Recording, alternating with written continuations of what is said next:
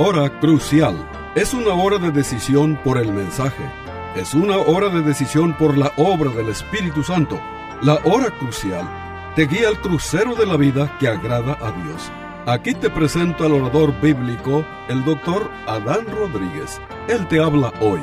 Y al fin de esta audición, si tú quieres, llámale al teléfono 956-289-3340. Repito, 956-289-3340. Disfruta la música y aquí te presento al orador bíblico, el doctor Adán Rodríguez.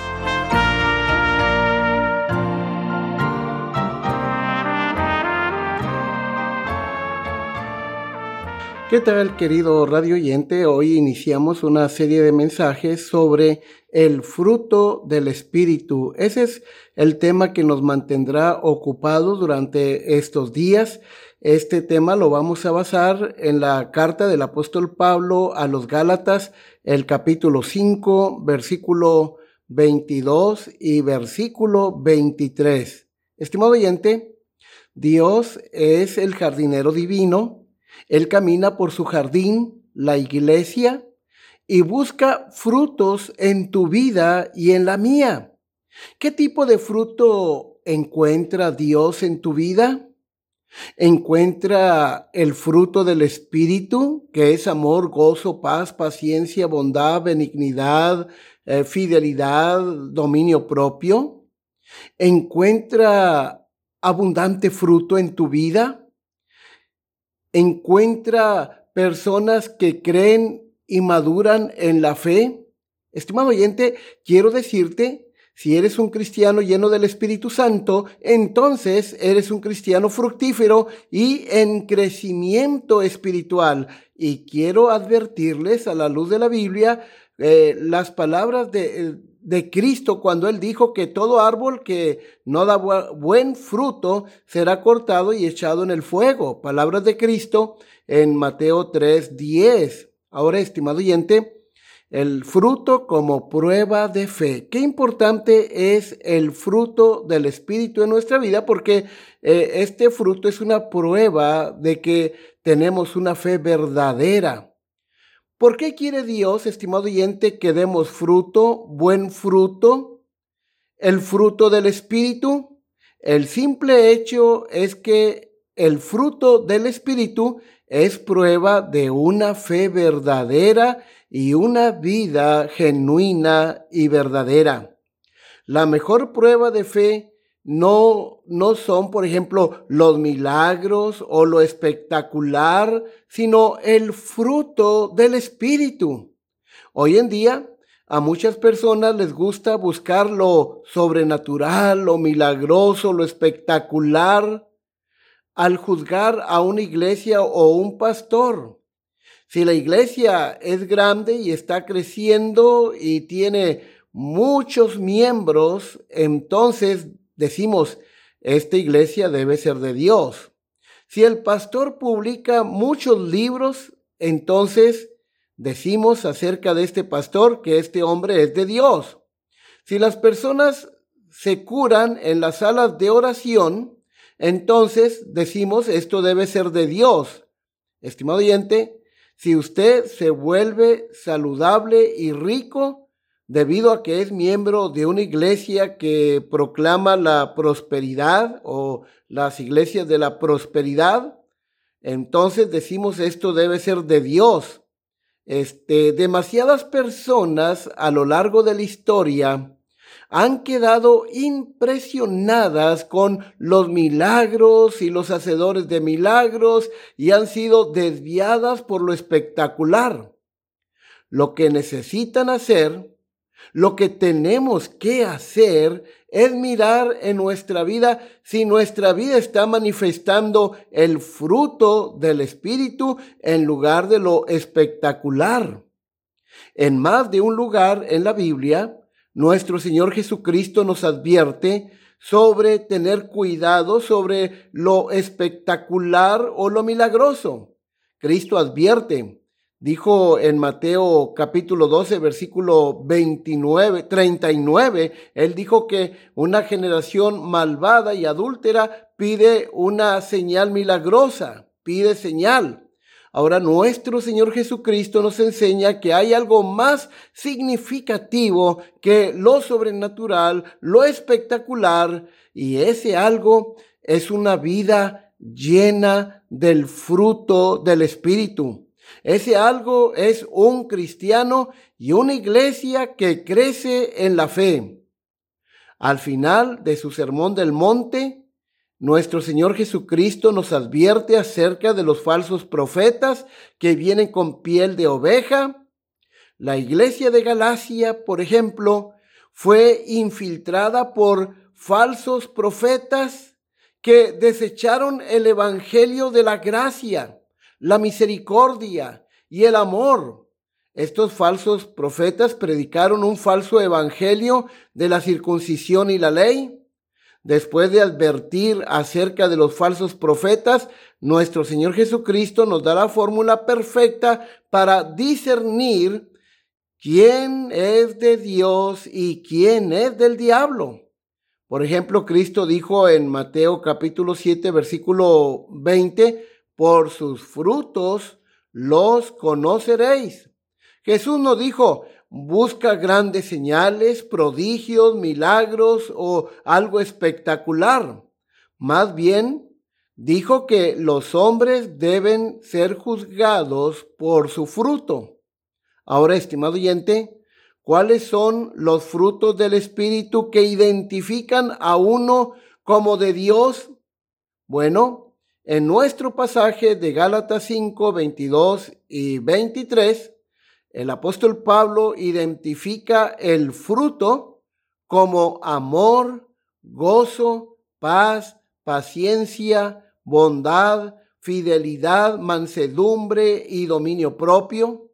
En esta serie de mensajes me limitaré al fruto mencionado en Gálatas 5, 22 y 23 que dice, mas el fruto del Espíritu es amor, gozo, paz, paciencia, benignidad, bondad, fe, mansedumbre, templanza. Contra tales cosas no hay ley. Estimado amigo, ¿cuántos de ustedes prefieren las manzanas que las peras? ¿Cuántos prefieren más los mangos que las papayas? ¿Cuántos prefieren las cerezas a las fresas? ¿Cuántos prefieren las naranjas a las mandarinas? Bueno, hay muchas frutas, ¿no es cierto? Y mucho que saber de ellas. Un cristiano que da buen fruto, dice el apóstol Pablo, siempre será un buen vecino y un buen miembro de una iglesia local. Ahora, Estimado oyente, ¿te has preguntado alguna vez por qué Pablo llama fruto a estas virtudes que acabo de leer aquí en Gálatas 5, 22 y 23? Primero, así como hay muchos tipos de frutas, hay muchas clases de virtudes cristianas que debemos mostrar en nuestra vida. El apóstol Pablo enumera nueve aquí en nuestro texto. En segundo lugar, así como la fruta física es la consecuencia natural de una planta sana, de la misma manera que un cristiano saludable producirá buenos frutos. Y así como la rama de un árbol frutal tiene que estar conectada al árbol para producir, si queremos dar el fruto de estas virtudes cristianas, Necesitamos, estimado oyente, estar conectados a Cristo, a la vid verdadera. Estas virtudes provienen de nuestra conexión con Cristo, de nuestra unión con Cristo. Estas virtudes no provienen de nuestro poder, sino del poder de su Espíritu Santo eh, que obra en nosotros. Otra similitud entre la fruta real y la variedad espiritual es el hecho de que así como la fruta buena es buena para usted, le proporciona vitaminas y fibra, así también estas cualidades espirituales que llamamos, que la Biblia llama el fruto del Espíritu, son buenas para usted. Estimado oyente, quiero decir, así como las manzanas, las naranjas, las peras son buenas para el cuerpo humano, el amor, el gozo, la paz, la paciencia, la bondad, la fe, la mansedumbre, el dominio propio, son buenos para nosotros como creyentes y para el cuerpo de Cristo, la iglesia, donde servimos.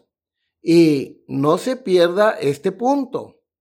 Estas no son solo virtudes individuales, sino virtudes comunitarias el fruto del Espíritu de Dios debe practicarse y experimentarse en comunidad, es decir, en la iglesia también.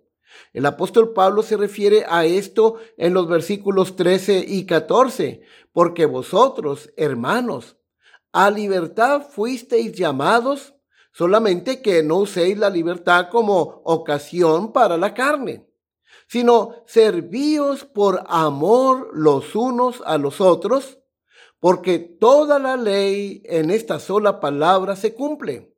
Amarás a tu prójimo como a ti mismo. El hecho, estimado oyente, es que cuanto más maduros somos como cristianos individuales, cuanto más produzcamos estos frutos y más saludable será nuestra iglesia. En este día comenzamos con el amor, el primer fruto o la primera manifestación del fruto del Espíritu. Aquí en la lista del apóstol Pablo en Gálatas 5, 22 y 23. Y creo que es intencional, porque el amor es fundamental para todos los demás frutos del Espíritu. Soy paciente contigo porque te amo y quiero perdonarte soy amable contigo porque te amo y quiero ayudarte. El amor no es tanto un rasgo del carácter como la disposición interior del alma que produce todos los frutos del Espíritu. Pero, por ejemplo, el apóstol Juan enfatiza mejor la importancia de este primer don espiritual cuando dice, nosotros sabemos que hemos pasado de muerte a vida, es decir, de un estado de muerte espiritual a un estado de vida en que amamos a los hermanos. El que no ama a su hermano permanece en muerte. Primera de Juan capítulo 3 versículo 14. Entonces, estimado oyente, hay un sentido en el que se podría decir que este primer fruto espiritual, el amor, es literalmente una cuestión de vida o muerte. Amar como Dios ama muestra que estamos vivos espiritualmente. No hacerlo tiende a apuntar en la dirección opuesta. No amar a los demás bien podría indicar que nunca hemos, nunca nos hemos convertido realmente en cristianos y todavía estamos muertos en nuestros delitos y pecados. Ahora, la palabra que traducimos o se traduce aquí como amor es la palabra griega ágape. En griego, sí, es, es una palabra maravillosa. Sí, es una palabra que describe el amor divino. Ahora, en los tiempos del Nuevo Testamento, quiero decir que esta palabra era una palabra que no se usaba con frecuencia, pero el Espíritu Santo tomó esta palabra para darle un nuevo significado. El Espíritu Santo de Dios guió a los escritores del Nuevo Testamento para darle un nuevo uso, un nuevo significado a esta palabra ágape, a tal grado que esta palabra ahora eh, cada vez que la, que la Biblia la menciona, eh, se refiere al amor de Dios, al amor divino, al amor del Calvario. Así que, en primer lugar, el amor ágape es un amor incondicional. Primera de Corintios capítulo 13, versículo 5 dice que el amor ágape no hace nada indebido, no busca lo suyo, no se irrita, no guarda rencor. Ahora, ágape, este amor, eh, es un amor eh, no provocado. Ágape es el amor divino, el amor de Dios, es un amor electivo. Ágape elige amar frente a la traición, frente al rechazo, frente a la maldad absoluta. Ágape quiere amar incluso cuando las circunstancias ah, desencadenan instintos de ira o dolor, venganza. Ágape es un amor no provocado. Y por supuesto, esta es la forma en que Dios ama al mundo entero. Debido a su naturaleza, porque Él es amor, Dios elige amarte a ti y a mí. Este, porque Él quiso amarnos. Su amor es ciertamente incondicional, inmerecido y no provocado porque no hubo y no hay nada en nosotros que provocara a Dios amarnos. Realmente todos los seres humanos en nuestro estado natural, en nuestro estado caído, somos enemigos de Dios. Odiamos a Dios, ¿sí? El apóstol Pablo dice, por ejemplo, cuando aún éramos pecadores, Cristo murió por nosotros. Estoy leyendo Romanos 5.8, que dice, mas Dios muestra su amor para con nosotros en que siendo aún pecadores, eh, Cristo murió por nosotros.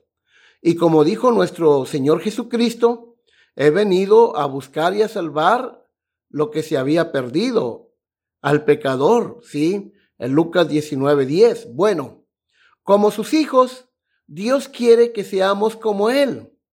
Quiere que nosotros reflejemos eh, este rasgo de su carácter. Quiere que demos el fruto de este tipo de amor debemos convertirnos en amantes de ágape. Este día quiero que intentemos comprender cómo amar de esta manera, este, centrándonos en los lugares de la vida donde el amor ágape brilla más, aquellos lugares donde más se necesita. ¿Cuáles son esas áreas donde se necesita, donde uno necesita manifestar más este amor ágape? Bueno, número uno, mostrar amor ágape hacia los marginados. Ágape anula nuestras inclinaciones naturales de desprecio, disgusto y apatía. Nos despoja de nuestro sentido de superioridad. Rompe nuestro apego a la comodidad y a la seguridad. El amor ágape nos empuja más allá de nosotros mismos. Estimado oyente, le recuerdo que Jesús enseñó que la mejor prueba de fuego para saber si realmente estamos madurando como sus discípulos es amar a los demás, inclusive a nuestros enemigos. Podemos medir cuánto estamos ah, comenzando a amar como Dios por la frecuencia con la cual cometemos actos de amor no provocado hacia los marginados. Estimado oyente, ¿recuerdas estas dos ocasiones en las que Jesús purificó el templo de Jerusalén? Lo hizo al principio de su ministerio y al final. Lo hizo, lo hizo ah, en estas dos ocasiones. Bueno, ¿Sabes por qué estaba lo suficientemente enojado como para agarrar un látigo y expulsar a estos cambistas y sus rebaños? Fue porque se habían instalado en el único lugar donde los no judíos podían orar y adorar eh, la parte exterior del templo, ¿verdad? El único lugar donde los marginados o los gentiles podían entrar en la casa de Dios. Recuerda.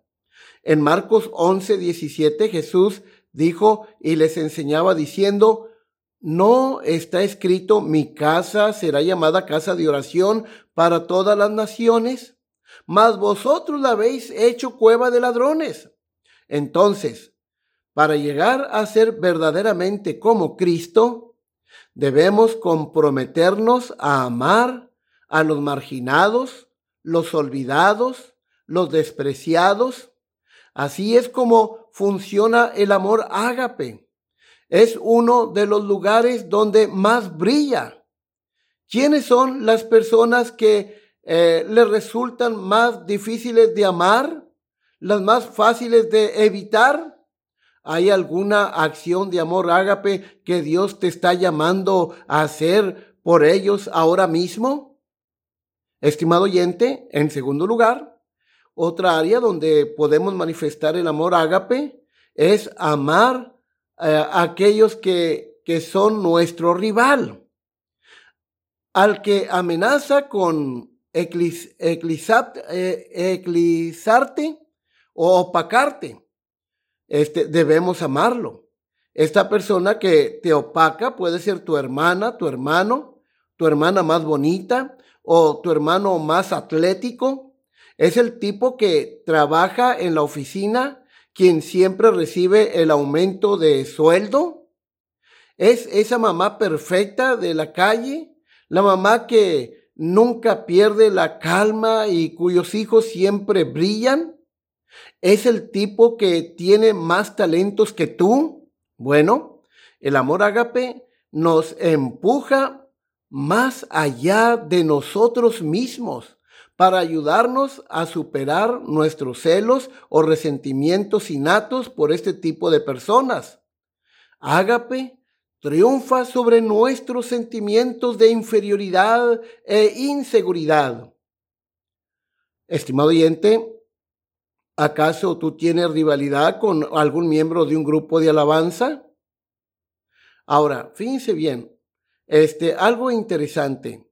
Eh, el amor ágape es uno de los beneficios que cada persona recibe cuando es salva, cuando se reconcilia con Dios. Por ejemplo, si tú lees Romanos capítulo 5, del 1 al 10, 11, te vas a dar cuenta que hay una serie de bendiciones, de beneficios que vienen como resultado de habernos reconciliado con Dios, de haber sido salvos de la pena y la culpa de nuestro pecado. Uno de estos beneficios lo encontramos en Romanos 5.5, cuando el apóstol Pablo dice, y la esperanza no avergüenza. Ahora, noten lo que dice a continuación. Más dice, el amor de Dios ha sido derramado en nuestros corazones por el Espíritu Santo que nos fue dado. Entonces, eh, el amor ágape es uno de los beneficios que recibimos cuando somos salvos por la fe en Cristo. ¿sí? Son uno de los beneficios. Por eso dice Pablo, el amor de Dios ha sido derramado. Ahora aquí el verbo ha sido derramado es muy interesante, porque está en el modo indicativo, que es el modo de realidad, lo cual dice que, que, el hecho que Dios ha derramado eh, de su amor en las personas nacidas de nuevo es una realidad. Pero noten, eh, el tiempo verbal aquí es el tiempo perfecto que nos habla de una acción que tuvo lugar en el pasado cuyos resultados eh, siguen vigentes en el presente. Es decir, la traducción correcta pudiera ser esta o es esta. El amor de Dios ha sido derramado en nuestros corazones y todavía sigue siendo derramado. Qué cosa tan preciosa. El amor agape nos permite ser el mayor fanático de nuestro rival. Es el tipo de amor que Jonatán tenía por David. Piénselo. Jonatán era el heredero del trono de su padre, pero vio que la mano de Dios estaba en la vida de David. Así que dio un paso al frente, al costado, y ayudó a su rival, a David. En lugar de sentirse amenazado, debe aprender a preguntarse, ¿Qué está haciendo Dios aquí? ¿Por qué le ha regalado a esta persona? ¿Cómo puedo unirme a Dios en su obra con esta persona? ¿Cómo puedo orar por ellos? ¿Qué puedo hacer para animarlos? Puedes hacer esto con la, ah, eh, con la mandíbula apretada o con un corazón generoso. La diferencia entre los dos es ágape. Ahora, otra área donde debemos mostrar este amor ágape este, es, este, por ejemplo, eh, amando a nuestros enemigos. En otras palabras, para amar como Dios ama, debemos aprender a amar a nuestros enemigos, las personas a las que tenemos menos motivo para gustar y el mayor motivo para odiar. Por ejemplo, me refiero a personas que te han traicionado, que te han herido, que han malinterpretado alguna palabra que tú dijiste. Bueno, y aquí es donde realmente necesitamos la ayuda de Dios porque nuestra inclinación natural es odiar a este tipo de personas. Tendemos a querer justicia o venganza, pero Ágape ama en cambio. Recuerda las palabras del Señor Jesucristo en Mateo capítulo 5, versículo 43 al 45. Cristo dijo, oísteis que fue dicho, amarás a tu prójimo y aborrecerás a tu enemigo. Pero yo os digo, amad a vuestros enemigos, bendecid a los que os maldicen, haced bien a los que os aborrecen y orad por los que os ultrajan y os persiguen para que seáis hijos de vuestro Padre que está en los cielos, que hace salir su sol sobre malos y buenos, y que hace llover sobre justos e injustos. Estimado oyente, este, hubo una mujer que este, su hijo fue asesinado. Y este, y, y esta mujer lo que hizo es que perdonó a aquellos, a los asesinos de su hijo, ¿verdad? Eh, no les tomó en cuenta, le dolió perder a su hijo, pero perdonó al asesino. Eh, dicen que una, en cierta ocasión, este, este joven que había matado, eh, este joven asesino buscó a la madre de, de, del occiso, ¿verdad? Y, y fue y le pidió perdón. Ahora, fíjense algo interesante que pasó. Este, este joven fue y le pide perdón a esta madre, este, llena de tristeza y de dolor. Este, así que esta madre le dijo a este joven asesino, este, le dijo, mira, yo te perdono con todo mi corazón. Este, yo quiero invitarte, este, que vengas a vivir conmigo quiero pedirte que uses la ropa que mi hijo usaba, porque eres tú de la misma edad de él. Eh, yo te perdono, así que ven a mi casa y vive conmigo, come la comida que le hubiera preparado a mi hijo, conviértete en el hijo que perdí. Y así este joven lo hizo. Él llegó a ser como un hijo para ella y se convirtió en un joven piadoso. Ese día esa mujer estaba practicando el amor ágape porque reflejaba el amor de Dios en su actitud y acción hacia el peor de estos en su vida, el asesino de su hijo. Este tipo de amor, ¿verdad? Hace que, que realmente las personas sean impactadas. Estimado oyente, este es el amor de Dios, el amor ágape. Dios nos amó con un amor incondicional, inquebrantable, aun cuando tú y yo éramos sus enemigos. Y esa es la voluntad de Dios que debemos amar de esta manera, ¿sí? Este, debemos amar con todo nuestro corazón. Dice la Biblia, Amamos porque Él nos amó primero. 1 Juan 4, 19. Nuestro amor ágape proviene de nuestra experiencia personal del amor de Dios. Ahora, ¿qué le impulsa a hacer el amor de Dios en este día, estimado oyente? ¿Qué te está impulsando el amor de Dios? ¿A, qué acción el amor de Dios te está impulsando en este día? Quizás el amor de Dios te está impulsando a servirle en esa familia de la iglesia que está en gran necesidad.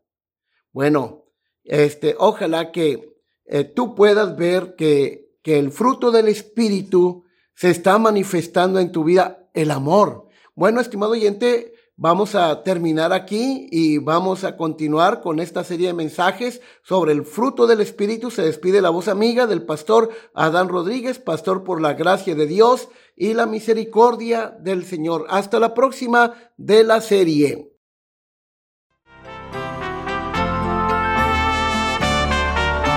Este fue su programa La Hora Crucial. La Iglesia Bautista Jerusalén y su pastor Adán Rodríguez agradecen a su bella audiencia y les recuerda que los días lunes y viernes a las 12 horas del mediodía, este programa se repetirá sin falta. Y si usted vive en la frontera, le invitamos a que asista a nuestro culto de adoración los domingos a las 11 de la mañana. El santuario del templo Jerusalén se encuentra en la calle Cafri, a una cuadra de la biblioteca de la ciudad de Far, Texas. Llame al doctor Adán Rodríguez y con gusto le informará.